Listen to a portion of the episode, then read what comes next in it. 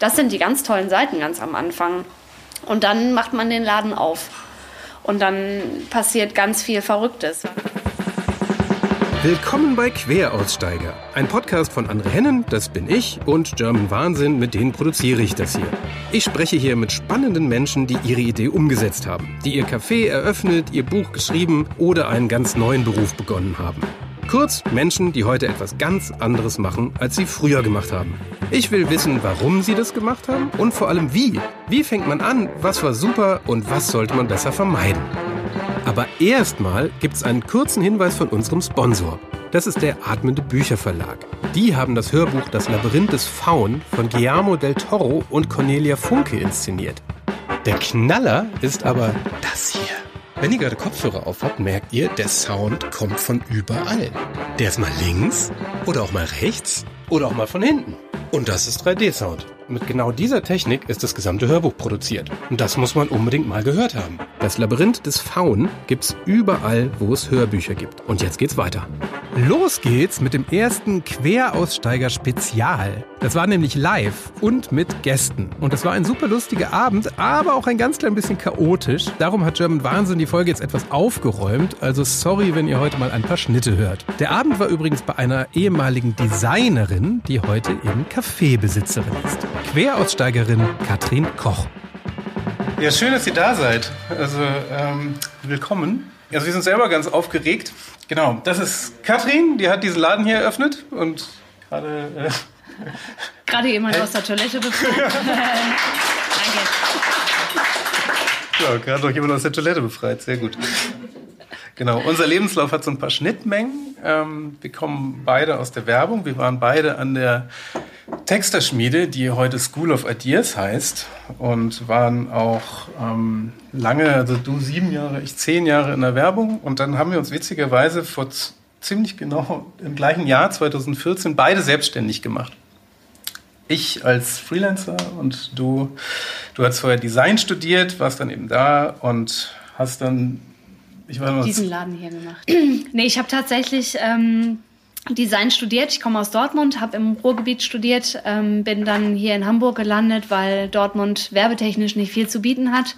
War klar, dass es dann hier weitergeht und ähm, bin damals, habe die erste Station bei Camper Trautmann gemacht, heute Think wird einigen was sagen, äh, war dann noch im Design und bin dann ähm, durch verschiedene Agenturen getingelt und letztendlich äh, war es tatsächlich gar nicht André, der mich dazu bewogen hat, das Glädchen aufzumachen. Das war tatsächlich schon ein Wunsch, den ich weitaus früher hatte. Ich habe ähm, während der Schulzeit ähm, und nach dem Abitur eine Barista-Ausbildung gemacht und habe damals in einem der ersten äh, Coffeeshops in Dortmund ge gearbeitet. Das war 2003, glaube ich, äh, hat das angefangen.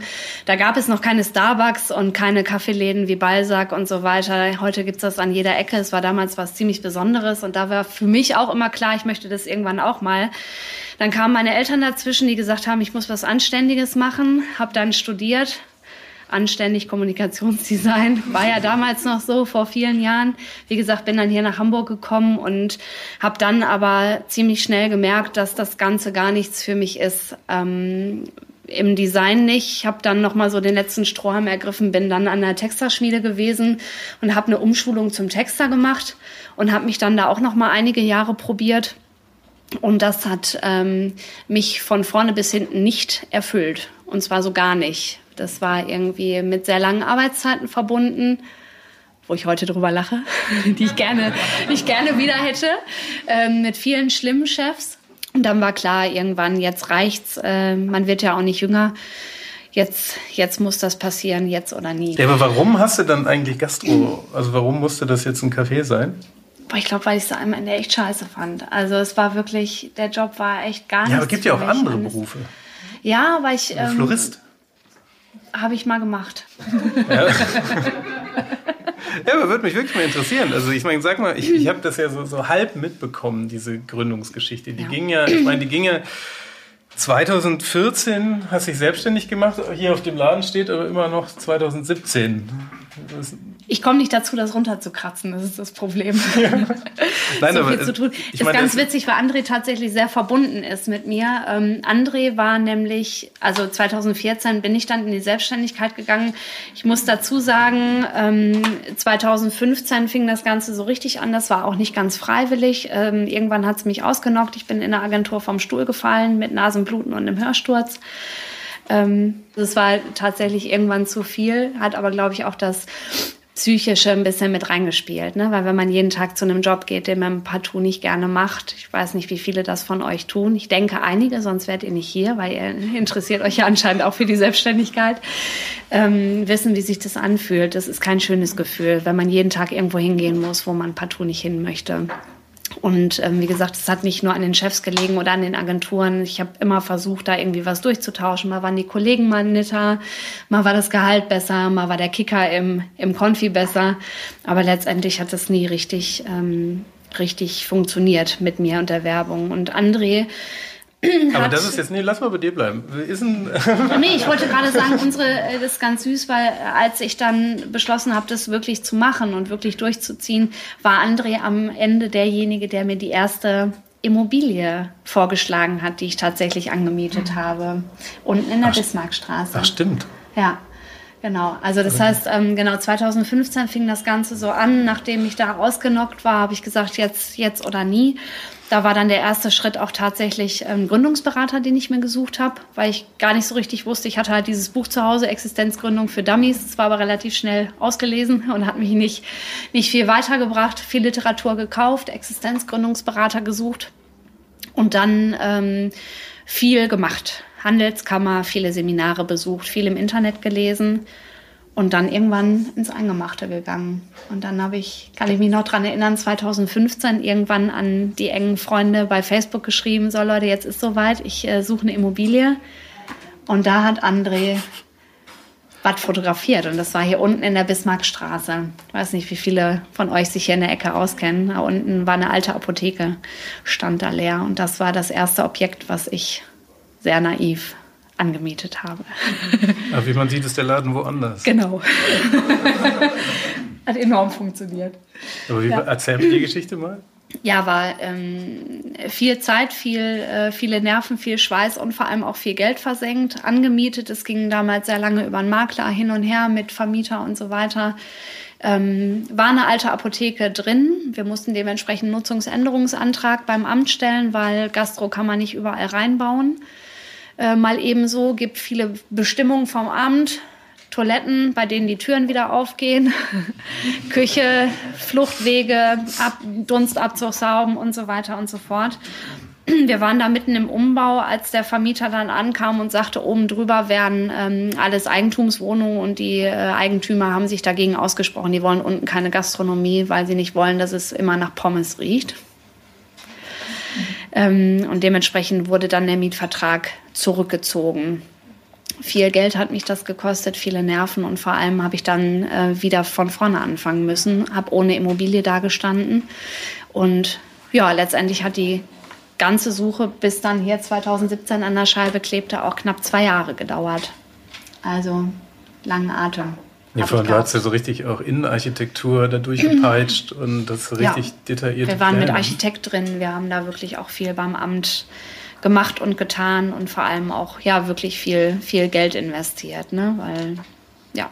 Ich würde noch mal fragen, wenn du jetzt bei der Werbeagentur, was, also die Arbeitszeit und die Erfüllung da eher gering, und wie sieht jetzt dein Tag aus im Vergleich?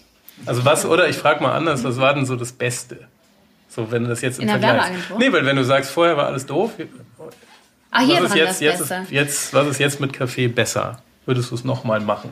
Ähm, es hat sehr viele sehr schöne Seiten, muss ich ganz klar sagen. Die fallen nur leider ganz schnell mal hinten rüber, weil es doch äh, gerne mal irgendwie eine 70, 80 Stunden Woche. Jeder, der in der Werbung ist, kennt das. Ne? Wochenende bis spät in die Nacht, äh, jeden Feiertag. Daran hat sich tatsächlich ähm, nicht viel geändert. In der Gastro ist man auch an jedem Feiertag hier, wenn alle anderen frei haben. Ne? Ostern, Weihnachten, Silvester, alle Tage.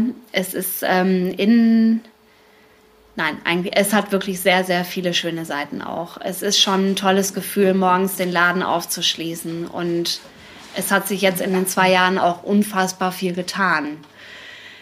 Der Anfang war tough. Der war wirklich tough, weil ich habe sehr, sehr viel gearbeitet und musste auch viel lernen. Viel. Ich muss auch heute immer noch extrem viel lernen. Ich bin da komme ich später nochmal drauf, was mich im Moment vorne. Nee, jetzt fange ich schon wieder mit den negativen Sachen an. Ist toll. ist mega. Ich habe ich hab immer Getränke da. Der Großteil meiner Freunde denkt auch, ich stehe den ganzen Tag hier und streue Puderzucker auf Kuchen. Ich habe eine Rüschenschürze an, back den ganzen Tag Kuchen. Ab und zu kommen mal Leute rein, die sagen, hey, dein Kuchen schmeckt so gut. Den esse ich dann natürlich mit den Leuten selbst, weil ich mich Zeit habe, mich hinzusetzen und mit den Leuten Kaffee zu trinken und Kuchen zu essen. Ähm, abends komme ich dann mit der Schubkarre noch mal rein, um das Geld nach Hause zu fahren. Da schmeiße ich zu Hause in meinen Geldspeicher.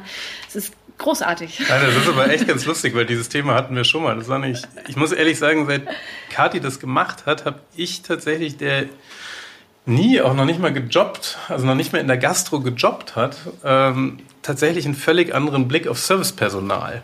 Was echt ganz interessant ist. Ich glaube, das hat äh, auch, auch, also ich, meinem Freund der Koch ist äh, das auch schon mal besprochen. Das ist ganz interessant, dass man selber, der nicht, nichts mit Gastro zu tun hat, komplett ausblendet, dass das ja normale Menschen sind. Sondern man, überhaupt Menschen. Überhaupt Menschen. Also so, man, man geht da, also man denkt nicht darüber nach einfach. Man geht in so ein Café oder irgendwas anderes rein und geht ganz selbstverständlich davon aus, dass es völlig automatisiert. Siehst du, da geht schon der Erste. Da, geht, nee, da, da, kommt, nee, da kommt, steht jemand, im Gegenteil, da kommt jemand. Ach so, ja, super. Komm rein. Ja, ich fand das aber ganz interessant, weil du hast dann ja gesagt, wie das so ist mit den, ähm, mit den Gästen, die ja durchaus hin und wieder mal seltsam sind. Und irgendwie, wenn der äh, Latte Macchiato, Let me chat, wie du irgendwann mal gesagt hast, irgendjemand hat sowas mal bestellt. Lady mit Shady. Lady mit Shady. Und der war dann nach, irgendwie nicht schnell genug da und dann wird dann gleich irgendwie auf Yelp gepostet. Ich dachte, was ist denn, was ist denn los mit euch? Also das ist echt äh, faszinierend, dass man, man geht in so einen Laden rein und denkt, es läuft so automatisiert, es wären ja. so Roboter. Und nee, das, das ist tatsächlich nicht so. Was schön war, war tatsächlich die Anfangszeit. Ne? Wir haben ähm, am Anfang, es ist ja ganz spannend alles. Ne? Du fängst an, die Immobilie zu suchen. Hier war vorher ein kleines Café drin mit einer älteren Dame. Hier äh, waren Terrakotta-Fliesen drin. Ähm, da vorne, wo Christoph euch Bier rausgibt, war eine Personaltoilette. Das war alles äh, ganz anders hier. Es war ganz ich weiß spannend. Nicht, ob man das Gästen so erzählt. wir haben hier viel umgebaut und ähm, klar, man ist am Anfang ähm, super kreativ. Ne? Also ich habe mir selber ausgedacht, wie ich es hier gerne haben möchte. Ich habe mir jede einzelne Wandfarbe selbst überlegt. Jede Lampe, die hier hängt, habe ich auch mit selbst angeschraubt und sie ausgesucht. Ähm, ich habe mich um alles selbst gekümmert. Ich bin äh, zu verschiedenen Bodenmärkten gefahren und habe mich erkundigt, welcher Boden auch nach fünf Jahren noch gut aussieht da kann man ganz kreativ sein. Man kann viele tolle Sachen machen, weil es, endlich ist es wie eine Wohnung einrichten. Das hat ganz viel Spaß gemacht und man muss sich für Geschirr entscheiden. Man ist zeitgleich auch irgendwie dafür verantwortlich, was hinterher auf der Speisekarte steht. Das sind auch alles Sachen. Ich habe die ersten drei Monate nur gegessen. Ich habe nur probiert. Irgendwo, ich bin irgendwo hingegangen, habe Sachen probiert. Dann habe ich sie gekauft. Dann haben wir äh, viel ausprobiert, Speisekarte gemacht, Getränke getestet. Das sind die ganz tollen Seiten ganz am Anfang. Und dann macht man den Laden auf. Und dann passiert ganz viel Verrücktes, weil man sich am Anfang sehr viele Gedanken macht, ob Leute überhaupt kommen, ob Leute für das Essen überhaupt Geld bezahlen. Das Personalthema ist ein ganz schwieriges Thema, aber es ist, es hat ganz viele tolle Seiten, vor allem weil es jetzt so ist, dass ich jeden Morgen aufstehe und weiß, wofür ich das mache. Ne, ich mache das für mich und ich mache das wirklich aus einer Leidenschaft heraus. Und das ist ein ganz großer Unterschied. Aber es stellt mich nach wie vor auch wirklich vor große Herausforderungen. Wie ist eigentlich dieses Personalthema? Also, also, weil das ist ja gerade in der Gastro, also ich habe das mal auch nur gehört, das ist ja sehr, ist ja sehr viel Handschlag auch dabei, was ja, ja. so ich persönlich so als, als großer, also halb großer Planungsfan, also wenigstens, dass, dass ich weiß, jemand kommt, wenn und der kommt dann plötzlich nicht. Also es hat mir zumindest mal jemand, der beim, es hat mir mal dieses, es gab so eine Doku aus dem Shaw, also diesen, dem Brauhaus, was quasi eine Kantine ist. Mhm. Die sagen dann, die, die haben irgendwann mal diese schöne Auflistung gehabt, das äh, Arbeitsamt schickt 50 Leute Äh, also schlägt 50 Leute vor oder vermittelt die. Davon kommen, ähm, wenn es hochkommt, 10 zum Gespräch. Und so richtig anfangen zu arbeiten, kommt, wenn du Glück hast, einer. Ja. Ist in der Gastro, glaube ich, echt ein Thema. Ähm, war hier auch schwierig. Ich habe ganz am Anfang ähm, eine Festangestellte gehabt. Das war meine allererste Festangestellte. Ich weiß gar nicht, ob ich das erzählen möchte. Ich muss ja keinen, ich keinen Namen nennen. Ja, die habe ich eingestellt. Da war ich ganz stolz drauf. Erste Festangestellte hat ja, ne, man hat ja dann auch auf einmal Verantwortung. Dieser Festangestellten ist nach sechs Wochen eingefallen, dass sie eigentlich zum Einstellungstermin auch schon schwanger war und dass sie dann wenig später auch nicht mehr kommen möchte. Gezahlt habe ich die aber bis vor kurzem immer noch. Ähm, das sind so die, die Sachen. Ja, man, ist, man sieht es auf einmal aus einer ganz anderen Perspektive, weil ich bin sieben Jahre lang festangestellt gewesen und auf einmal bin ich Selbstchef und habe nicht nur all diese Themen, mit denen ich mich auseinandersetzen muss, sondern auch natürlich Verantwortung auf einmal für Leute. Ne? Und ähm, sehe das aus einer ganz anderen Perspektive. Aber ich habe unfassbar viel Glück gehabt. Ich habe ähm, ganz tolle Leute gefunden. Der Großteil der Leute ist tatsächlich auch immer noch da, seit Tag 1. Wir haben eine ganz geringe Fluktuation, was, glaube ich, daran liegt, dass ich total klasse bin. Ja. Zehn Applaus. An den 5,50 Euro die Zahl kann es nicht liegen, also es muss ich sein. ja, ist auch eine Herausforderung. Ne? Mindestlohn hat sich erhöht und so weiter und so fort. Ähm, aber äh, ja, ich habe wirklich ganz tolle Leute gefunden, die das auch mit einer Leidenschaft machen, die gerne hierhin kommen, denke ich. Äh, was glaubst du, worauf es da ankommt, ein guter Chef zu sein? Also ich, hab, ich war ja auch mal kurz Chef und äh, fand es jetzt auch nicht gerade trivial. Ja. Also, also Motivation fand ich immer eine wahnsinnig schwierige Sache. Also die Leute zum Kommen zu bewegen, das schafft man noch dass die Leute gerne kommen, ist wirklich, das ist, ist das ist eine Galaxie. Ja. Also, aber es kommt jedes Jahr aufs Neue so eine, eine Riesenstudie raus, die heißt Gallup Engagement Index, kann man auch mal googeln. Es kommt jedes Jahr aufs Neue, kommt da raus, dass über 80 Prozent der deutschen Festangestellten eigentlich keine Identifikation mit ihrem Arbeitgeber haben. Und davon haben 16 Prozent, 16 Prozent aller deutschen Festangestellten, das sind Billionen, die haben innerlich gekündigt.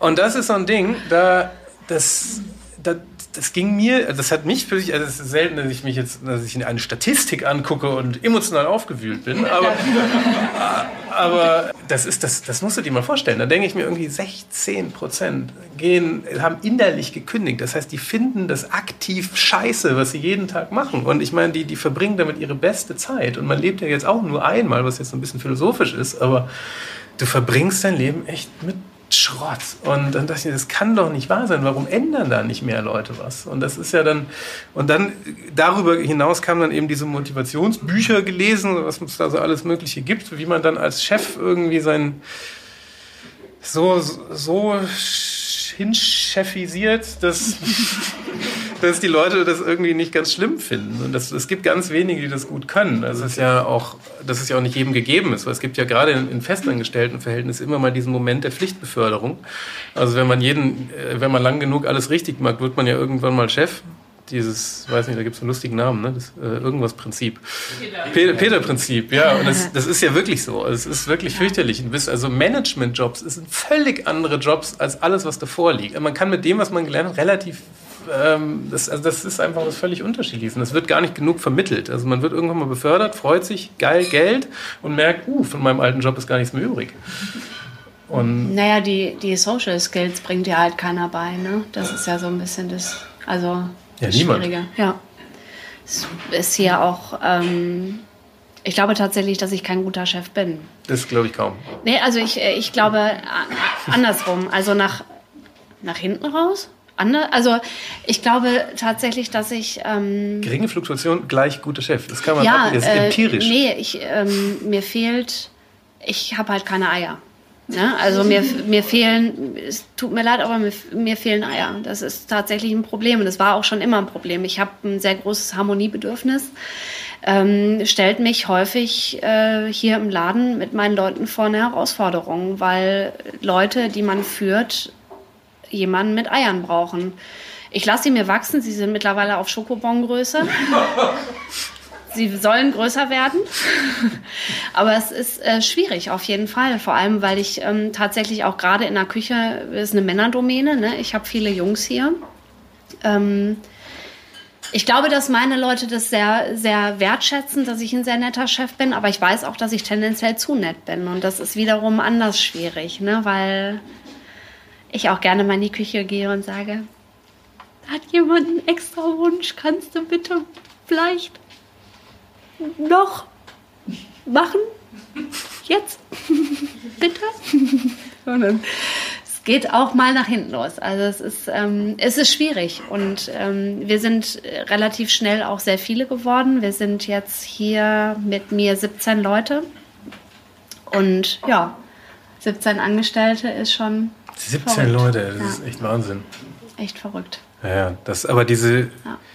das ist, ich, ich, muss dazu sagen, ich war, war, musste erst wieder zum Thema äh, Eier.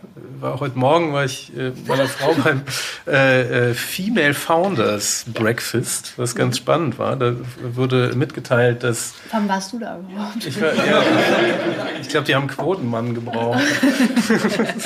ja, da müssen mindestens 5% Männer da also. Das war auch ungefähr so diese, diese Quote. Nein, aber das war super interessant. Vor allem, was mir da zum äh, was da so vermittelt wurde, war 86 Prozent. Also aller Start-up-Gründungen sind Männer oder Gründer sind ja. Männer. 86 Prozent. Das war eine völlige Wahnsinnszahl. Und äh, woran das dann liegt, und das ist ja, ich hatte das dann auch als, als ich Chef war, war das ja auch so lustig. Ähm, da äh, hatte ich auch Jahresgespräche oder eben auch Gehaltsgespräche. Oh, Und das war wirklich faszinierend. Ist, man darf das, ich muss dann immer aufpassen, dass ich das dann nicht so pauschalisiere, weil es gibt ja auch, es gibt auch jede Menge Frauen, auch in der Werbebranche, die machen eigentlich jeden Fehler eines alten weißen Mannes, was man dann immer so sagt, die sind halt nur eine Frau. Also das gibt's schon auch. Aber da gab es so Bewerbungsgespräche, die waren dann genau so. Also die waren dann irgendwie so, da, da, da wusste ich, da kommt ein Team, die haben alles richtig gemacht. Die hatten alle Argumente, hier jetzt Geld einzusammeln.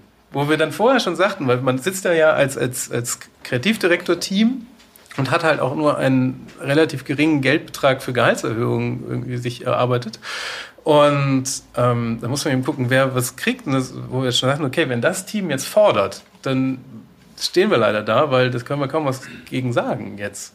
So, und dann genau dieses Team kam rein, saß dann da so. Ja, und wie fandet ihr uns so? Das ist ja echt jetzt? und äh, ich denke, mein Gott, also da, da, haben wir dann eine Gehaltserhöhung mehr oder weniger aufgedrängt. Also, wo, und dann Schnitt, eine Stunde später kam ein Männerteam rein. Da wussten wir, okay, die kriegen auf keinen Fall was, weil die haben eigentlich das Jahr mehr oder weniger so wegverwaltet. Und die saßen dann, und ich frage so, ja, wollt ihr was, wie geht's euch? Was ist so los? So, ja, wir wollen 500 Euro mehr, dann sind wir weg. ja, so ist es. Also, das, ich finde, das, das war so wahnsinnig beschreibend für, zum Thema Verhandlung. Also es ist, so ist es, ja. Es ist, es ist wirklich der Wahnsinn, was so eine Tonalität auch einfach ausmacht. Und ich glaube, das wird ganz oft auch einfach unterschätzt. Also, dass, dass man einfach auch mal, wenn man was Gutes gemacht hat, dass man das relativ dreist einfordern einfach muss. Sonst es gibt dir eigentlich keiner was geschenkt, so wirklich. Und Wir erhöhen ab morgen auch die Preise. Ja, genau. Konsequent. Ja, aber ich fand Euro das auch immer, ganz spannend. Aber ich finde es aber trotzdem toll. Also ich meine, sie sagt dir, mit der Fluktuation gibt dir das ja völlig recht, dass da irgendwas gut läuft. Also ja. das also wenn so eine gute Stimmung und das auch noch in der Gastro. Ich glaube, dass äh, den, äh, die große Sache, die wir hier haben, ist, dass wir alle gerne zur Arbeit kommen und dass wir bei uns sehr flache Hierarchien haben. Ne? Also bei uns ist jeder gleich und das ist, glaube ich, ganz wichtig, weil ich als Chef genauso mitarbeite wie jeder andere und hier kriegt auch jeder das Gleiche. Das fängt beim Trinkgeld an. Da kriegt Ali, der Spüler, der hinten bei uns arbeitet, kriegt genau das gleiche Trinkgeld wie Simon, der Koch in der Küche oder wie Christoph ähm, im Service. Da versuchen wir irgendwie, also da ist jeder jeder, jeder gleich. Das finde ich auch ganz wichtig, ne? dass jeder seine Wertschätzung bekommt. Und ich bin tendenziell, glaube ich, zu wertschätzend. Ich sage gerne mal zu viel Nettes. Aber tendenziell, glaube ich, kommt hier jeder mit guter Laune hin und mit einem guten Gefühl. Und ich achte, das ist mir ganz wichtig, ich achte bei den Bewerbungsgesprächen auch sehr darauf, dass hier wirklich nur Leute arbeiten, die hier reinpassen. Wir haben neulich auch jemanden gehabt, der hat vom, vom Typ her einfach nicht gut reingepasst. Das hat nicht richtig harmoniert und da haben wir einfach gesagt, das, äh, das geht nicht. Was ne? hat er also nicht harmoniert? Wie das war war, einfach, es war tatsächlich eine Sie und es war, es hat nicht, ähm, nee, das Gefühl hat, also es hat einfach nicht gestimmt und wir sind, ich meine, man muss ja ganz klar sagen, ich komme hier morgens hin, der Tag fängt recht früh an, ich bin in der Regel irgendwann zwischen halb acht und acht hier. Wir verbringen sehr viel Zeit hier miteinander, ähm, gerade die Küchenjungs, wir, auch im Service, Christoph weiß das auch. Wir haben teilweise Schichten, die irgendwo zwischen acht und elf Stunden sind. Das heißt, wir sehen uns hier tendenziell mehr, als ich meinen Partner zu Hause sehe. Ähm, das möchte ich nicht mit jemandem tun, den ich scheiße finde. Ne, weil dafür ist, wir arbeiten sehr eng miteinander und ich glaube, gerade dadurch, dass es so familiär bei uns ist, funktioniert das so gut. Nein, wirklich, wir sind, äh, ich glaube, man muss als Chef auch ein Stück weit abgeben. Ne? Ich versuche auch die Jungs machen zu lassen, ähm, von denkt euch selbst den Mittagstisch aus bis macht irgendwie auch die äh, Bestellung selbst. Was war denn so die größte Überraschung bei der Gründung eigentlich? Mit was hast du denn jetzt nicht gerechnet? Mal abgesehen davon, dass Leute ihren Mietvertrag zurückziehen. Das mich so nervt irgendwann. Also, dass ich wirklich auch schlecht, ganz viele schlechte Tage habe hier. Das hätte ich, also, ähm, ich habe ja auch gedacht, ich komme hier nur zum Puderzuckerstäuben hin und fahre abends das Geld in der Schubkarre nach Hause. Und das habe ich natürlich nicht gedacht. Aber es ist, ähm, es hält schon echt viele Überraschungen bereit, ne? Und du musst wirklich ein Impro-Talent sein. Also du musst schon echt. Es ist so vieles, was man vorher nicht eingeplant hat, wie es steckt jemand in der Toilette fest und die Tür geht nicht mehr auf, ähm, ne, es geht irgendwas kaputt, irgendwelche, es, es passiert so viel Unvorhergesehenes und man muss da wirklich, wirklich, wie war die Frage? Ich weiß nicht. Das war die größte Herausforderung. Also, aber ich glaube, du bringst ganz gut auf den Punkt. Ich erinnere mich an die Anekdote, dass die hier mal dein, dein, äh, deine Stühle irgendwann mal mitgenommen haben, oder? War das nicht das? Ja, geklaut wird ja alles. In der Männertoilette gibt es auch keinen Toilettenpapierrollenhalter mehr. Hast du den jetzt komplett abgeschraubt? Ich nicht. Also man muss dazu sagen, nein, ich, ich weiß. Das ist, das ist so ein Insider in diesem Laden. Ich bin ganz fasziniert. Muss man dazu sagen, es war eine der ersten Anekdoten hier. Also Kathi hatte irgendwann mal einen perfekt ausgestatteten, das sagt auch viel äh, zum Thema Wertschätzung gegenüber Servicepersonal oder äh, äh, Kaffeeläden oder was auch immer, Gastrobetreibern. Du hattest ja hier auch mal einen perfekt ausgestatteten Wickeltisch da hinten, so mit, mit Cremchens und Windeln und allem. Und einen Designer-Klopapierhalter, der schon fast berühmt ist, dass, dass du keine Koop mit dieser Firma machst. Der wurde auf jeden Fall, also ich glaube, dieser Wickel, die, alles, was neben dem Wickeltisch lag, hat ja, glaube ich, keine Woche durchgehalten. Ja, dass man irgendwie eine kleine Kinderarschpenatencreme mitnimmt oder irgendwie, wir haben für die Mädels auch in der Toilette, auch falls die Jungs nachher Bedarf haben, da stehen kleine Deodöschen und hier Trockenshampoo und so weiter und so fort, ne, damit sich die Mädels hier beim Date auch ein bisschen schick machen können. Dass solche Sachen abhanden kommen, damit kann ich leben. Dass auch mal jemand irgendwie einen silbernen Löffel mitnimmt, weil er den so toll findet, ist grenzwertig, aber es sind doch in den zwei Jahren extrem viele Sachen abhanden gekommen. Wir haben erst letzte Woche wieder einen schönen äh, ich, draußen, draußen Tische aufgebaut, draußen stehen kleine Blumenvasen mit Tulpen und ja auch die, ähm, die Zuckertöpfchen, das sind diese kleinen Weggläser mit Löffel drin. Ähm, kurz bevor wir aufgemacht haben, draußen schon alles aufgebaut, ging ein Typ vorbei. Ich sehe nur aus dem Augenwinkel, dass er so ein Zuckertöpfchen in der Hand hält, guckt sich das an, nimmt es in der Hand mit und geht weiter. Und das haben wir hier ständig. Also, dass die Leute wirklich Sachen mitnehmen. Der Toilettenpapierrollenhalter in der Damentoilette ist mehrfach abgeschraubt worden. Es gibt Leute, die auf die Da muss man dazu Wickelkommode sagen, dass man klettern. dafür Werkzeug mitbringen muss. Wir haben in den ersten, ich glaube, in den ersten drei Wochen hier eine Mutter gehabt, die hat im Kinderwagen acht Rollen Toilettenpapier rausgeschoben. Hast du die erwischt? Die haben wir erwischt. Das ist ja super lustig. Was macht man denn da? Ja, aber wie spricht man denn Leute darauf an, dass sie gerade acht Rollen Toilettenpapier haben? Stelle stell ich mir fantastisch vor. Sag, hallo, ist das unser Toilettenpapier? Sagt sie, vielleicht. ich sag, zurücklegen oder nicht. Ich sag, eigentlich ist mir auch egal, nimm mit, weil wer Toilettenpapier klaut, der hat so nötig, der kann es auch. Ich sag, soll ich dir noch einen Kaffee mit dazu machen? Weil ganz ehrlich, wer Toilettenpapier klaut, der hat schon echt andere Probleme. Das ist echt Ne, traurig. ist wirklich, also, aber es kommt alles abhanden. Es ist wirklich, es fängt bei Zucker an und ähm, Toilettenpapier kann ich verkraften, weil, wie gesagt, äh, arme Wurst, ne, wenn man das zu Hause nicht hat. Aber was mich hier sehr getroffen hat, ist, dass nach der Eröffnung wirklich auch persönliche Sachen abhanden gekommen sind. Ne? Dass wirklich jemand auf die Wickelkommode geklettert ist, um oben mit Werkzeug das selbstgebastelte Babymobile abzuschrauben. Ne? Das sind dann so Sachen, die treffen mich sehr, weil das sind alles Sachen, die ich hier selber irgendwie angebracht und mit reingebracht habe, die ich selber gemacht habe, ähm, die ich von meinem persönlichen Geld gekauft habe. Und das finde ich ist eine ganz unterirdische Geschichte. Aber es ist toll, wenn man das hinterher bei Facebook und bei Instagram postet. Man kriegt nie wieder so viele Kommentare auf dem Bild, wie wenn man hier Aber so Hass postet. ja, mittlerweile so eine Koop mit, mit hier äh, Farm Living oder was das ist. Die, die Draußen Stuhl unter den Arm geklemmt. Ach so, ich dachte, die stehen hier einfach so rum. Ja, nein, das ist echt alles verrückt. Ja. Tische, Stühle. Bedient euch nachher, ist kein Thema. Manchmal so einfach montags in die Agentur gehen, mega Ding, mega Café äh, oder ja. also so, manchmal so. Oder? Ja. Wäre tatsächlich gelogen, wenn, das, wenn ich sagen will, es ist nicht so. Ähm, vor allem haben wir jetzt gerade noch gar nicht drüber gesprochen, für mich auch ganz neu auf einmal selbstständig zu sein. Ne? Vorher, wie gesagt, sieben Jahre in der Festanstellung.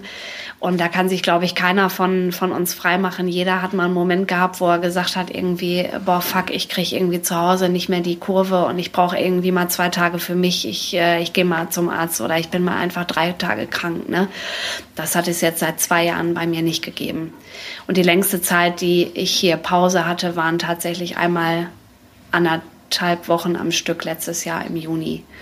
Ne, wir, ja, doch, über Weihnachten haben wir knapp zwei Wochen zugehabt, aber es ist. Ähm, also hier der Laden war ja ab dem ersten Tag. Ich glaube, das ist tatsächlich was, ähm, äh, was gerade eben, als du gefragt hast, was denn eigentlich gut ist. Ich habe unfassbares Glück, ne, weil wir sind wirklich von Tag eins haben wir hier wirklich manchmal ein sehr anstrengendes, aber größtenteils ein sehr tolles Publikum. Und es ist wirklich von Tag eins an eigentlich äh, schreiben wir gute Zahlen. Und ich habe kaum Tage hier, wo, ähm, wo nichts passiert. Und es ist wirklich, ich kann mein Personal, 17 Leute, ich kann 17 Leute bezahlen, ich kann die Miete bezahlen, ich kann all diese Kosten bezahlen, die auf einmal noch um die Ecke kommen, wie draußen Stühle stellen, Berufsgenossenschaft und so weiter. Es sind immer ich kann mir selber ein Gehalt zahlen und zwar auch ein ziemlich gutes.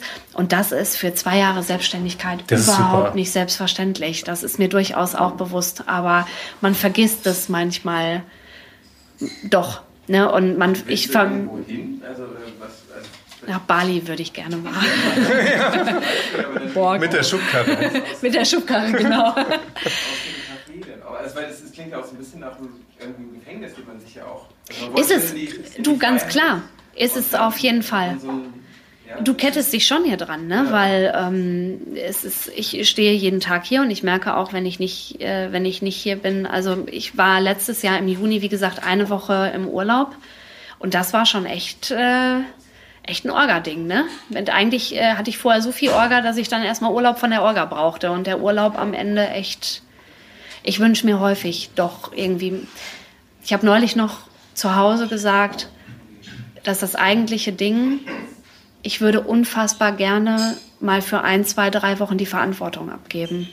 Die Verantwortung ist ein ganz großes Ding, weil man immer 24 Stunden am Tag Verantwortung hat ob die scheiß Salatbestellung durchgegangen ist, ob am nächsten Tag die Brötchen kommen, ob die Milch schlecht ist, ob alle von euch satt werden, ob alles fein ist. Das würde ich gerne mal abgeben. Und das hat man in der Festanstellung nicht. Weil in der Festanstellung hat man einfach manchmal auch die Leck mich am Arsch Einstellung und die kann ich hier nicht haben. Aber hast du eigentlich noch einen Tipp, so, also wenn man sich selbstständig macht? Also ich, ist nicht eigentlich das, was einen wirklich begeistert und berauscht an der Selbstständigkeit? Mir geht es zumindest so, dass man sein eigener Chef ist weil ich hörte gerade auch Gefängnis und so. Ich finde das ganz falsch. Ich bin befreit, seit ich nicht mehr in Strukturen arbeiten muss, in die ich gar nicht reinpasse. So ich bin mein eigener Chef. Ich kann abends am Bett liegen und sagen, oh, es ist schief gelaufen, aber ich schiebe es auf niemanden mehr, sondern jetzt muss ich mit mir selber abrechnen. Das mhm. ist für mich die große Freiheit und kein Flurfunk mehr. Genial. Das ist eigentlich das Allerbeste. Das so also ich glaube, das selbstständig machen als Freelancer ist eine ganz andere Geschichte, als sich mit einem Laden selbstständig machen, weil ich mich natürlich hier dran kette. Ne, ich bin jeden Tag hier und als Freelancer, glaube ich, hast du eher die Chance, ich sehe ich seh die Freelancer, die den ganzen Tag hier Kuchen essen. Ja, ne? oh, das ist so anstrengend, das Freelancer sein. Ne? Ne? Da hat Hier, schon wieder Kunde meine die Hände. Fraktion. Ich kenne kenn euch alle. Oh, es ist wieder so anstrengend, weißt du? Und dann sitzen sie hier mit ihrem MacBook, mit dem neuesten, ja, für 8000 Euro und trinken hier ein Latte Macchiato in vier Stunden. Für 1000 Euro. Ne? Und dann, ähm, das kann man, ich, das kann man, glaube ich, gar nicht groß vergleichen, weil das was ganz anderes ist. Du kannst ja als Freelancer natürlich, ich kann, ich glaube, dein Beruf oder das, was du machst, ist was ganz anderes, weil du kannst dir deine Zeit ganz anders einteilen, als ich das kann. Ich bin mit den Öffnungszeiten und wir arbeiten an jedem Feiertag und wir arbeiten dann, wenn alle anderen eigentlich Freizeit haben. Das ist super. Wenn ihr keine. Schönes Schlusswort. Schön, dass ihr da wart. Ja, entschuldigt den harten Ausstieg. Das üben wir bei der nächsten Live-Show nochmal etwas eleganter. Aber das machen wir nochmal. Das war auf jeden Fall Queraussteiger für heute. Ich bin André Hennen und sage German Wahnsinn vielen Dank. Falls ihr Verbesserungsvorschläge habt, schreibt uns gern auf Facebook oder Instagram. Also, bis nächste Woche.